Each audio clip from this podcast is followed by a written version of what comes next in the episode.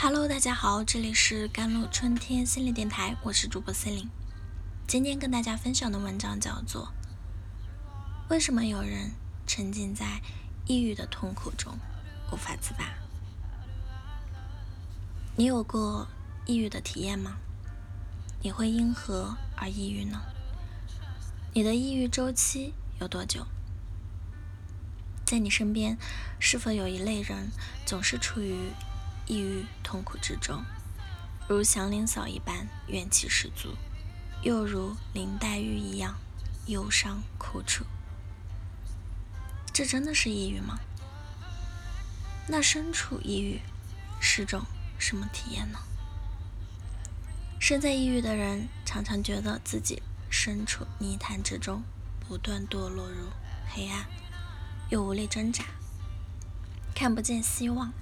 看不见太阳，感受不到温暖，走过的地方仿佛都被笼罩着一层阴云，在黑暗中穿行。人际关系中仿佛有张无形大网，将其罩在其中，喘不过气。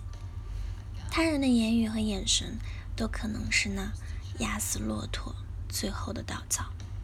那怎么看待抑郁呢？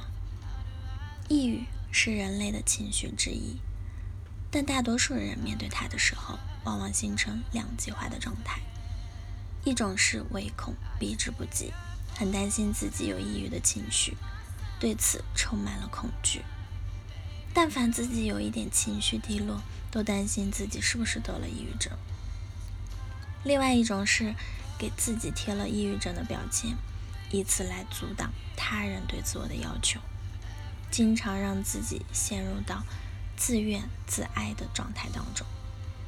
其实，抑郁不过是再正常不过的情绪之一了。人的情绪在受到外界刺激的时候有起伏是很正常的。关键在于，当自己有负面情绪的时候，我们如何去面对这个情绪是非常重要的。所以，我们常说问题本身不重要，怎样看待问题才重要。抑郁是人有限性的心理体验，人非神，神亦有所不能。第二点，为什么有人会沉浸在痛苦中无法自拔？第一是自我保护啊，黑色是保护色，只有处在痛苦当中，人才能够不去做其他的事情的同时接纳自己，在黑夜当中才会觉得自由，不必把。自己暴露在阳光之下，不必承受别人的指指点点。第二点，痛才感觉自己活着。很多人在痛苦之下才会觉得自己是鲜活的，而如果自己是非常开心的，甚至是焦虑的过程当中，会感觉到某种虚无感。就像有的人取得了成功之后，他要通过一定的自我惩罚来免除自己。成功带来的这种罪疚感或者不值得感，然后觉得自己不值得的时候，就会额外的付出很多，所以处在痛苦感当中，人反倒会觉得踏实和稳定。第三点呢，如何利用积极心理学调节痛苦感受呢？第一，转念。当你遭遇痛苦的时候。你可以把它理解为我们在经历磨难。当你经历快乐的时候，你也觉得自己值得，所以不至于将自己陷入到罪疚当中。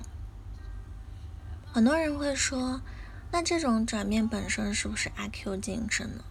必要的合理化也是我们调节自己心理情绪的重要手段。阿 Q 本身只要能在精神方面胜利，那不失为一种选择。第二，资源。很多人会觉得，嗯，很多人有一个疑问：咨询师每天处理大量的负面事件、情绪和感受，会不会把自己变成像垃圾桶一样呢？如果你把这些情绪当成是垃圾一样的存在啊，那么自然就会成为垃圾桶啊。但如果我们把自己当成炼丹炉呢？那这些痛苦、这些焦灼、这些纠结，都成为我们炼丹的素材，这是一种宝贵的资源。就像说，很多人他在痛苦当中，但是在痛苦当中也是他找到的一种生存方式啊。这种生存方式本身对他就是有意义的。就像很多抑郁的青少年常常会讲：“我不想让父母担心，我不会跟父母讲，我只是想去自己成长和消化这一切。”所以，即便即便他自己是在痛苦当中，他还要去体谅他人，这难道不是一种资源吗？一个孤独的人，他是如何能够长大的？一定是他让自己变得坚强而独立，没有在这个过程当中倒下。他一定有自己生活的策略，在他身上一定有某种坚持和韧劲儿，甚至在他心目中一定有某种信念支持他走下去。当保持这种。资源的视角，才有可能发现身上的资源，才有可能看到更好的自己。第三，重建幸福坐标系。在悲观主义的视角下，看到的世界是黑色的。那我们需要去重建自己的幸福坐标系啊，包括重建世界观、价值观和人生观。如何保有一份积极的人生观，以幸福为目为目的？